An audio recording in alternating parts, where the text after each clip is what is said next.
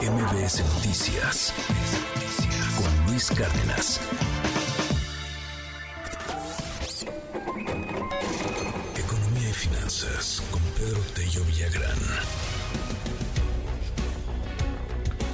Las 7 de la mañana ya con 55 minutos. Querido Pedro, me da muchísimo gusto saludarte como siempre y bueno, pues para platicar sobre la inversión productiva que retoma el curso ascendente impulsada por la construcción, uno de, los sectores pues que ha tenido complicaciones este en los en los últimos en los últimos años, particularmente en pandemia, digo todo todo afectó, pero la construcción en particular detona muchísimas muchísimas actividades y ciclos económicos. Cuéntanos, querido Pedro, me da mucho gusto saludarte. Buen día. Buenos días, Luis. Qué gusto saludarte también a ti y a quienes nos escuchan. En efecto, la inversión productiva, que es uno de los cuatro motores de la economía mexicana, pero también es uno de los motores más importantes de cualquier economía del orbe, sin importar su nivel de desarrollo, en México registró en los últimos años un comportamiento que preocupaba porque se percibía un estancamiento en el avance de la inversión productiva, lo mismo la inversión privada que la inversión pública.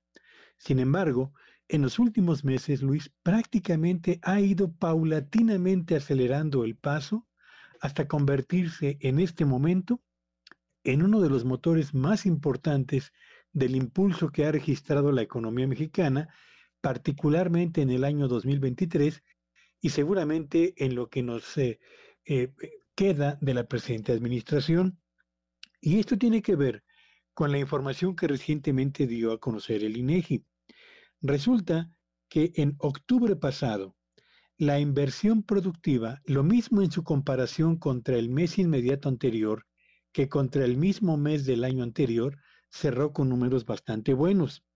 En octubre, y en comparación contra septiembre, alcanzó un avance del 1.9%, Luis, que le permitió superar el tropiezo que registró este indicador en septiembre, cuando retrocedió 1.5%, y mejor aún, cerrar octubre con un nivel histórico en lo que a los niveles de inversión productiva en México se refiere.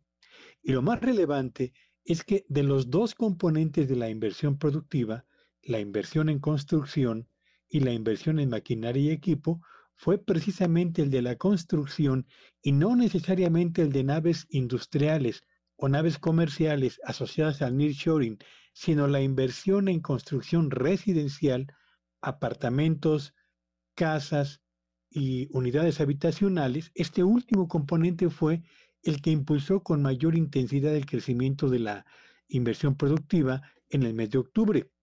Pero también si comparamos el comportamiento de la inversión productiva contra el mes de octubre del año anterior, nos encontramos con que cerró eh, con un avance del 25%, Luis, lo que le permite acumular 11 meses consecutivos con incrementos anuales de dos dígitos, convirtiendo justamente esta racha en la segunda más importante en los últimos 10 años para el desempeño de este indicador. Y aquí la conjunción de inversión productiva e inversión pública, esta última en las obras emblemáticas que todos conocemos, y la inversión privada, particularmente en parques industriales, en las zonas que se están perfilando como las más importantes eh, atractivas para la inversión en nearshoring, ha ido impulsando el avance y el funcionamiento de este que es, insisto, uno de los cuatro motores de la economía mexicana.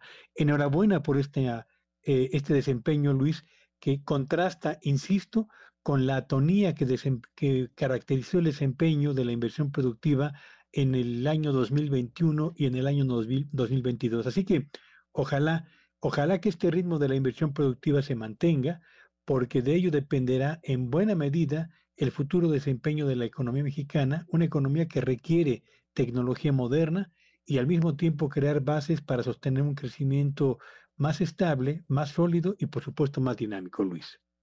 Como siempre, querido Pedro, mil gracias, te mando un gran abrazo y te seguimos en tu red, ¿cuál es? Sígueme en X en arroba Petello Villagrán y que tengan un espléndido día.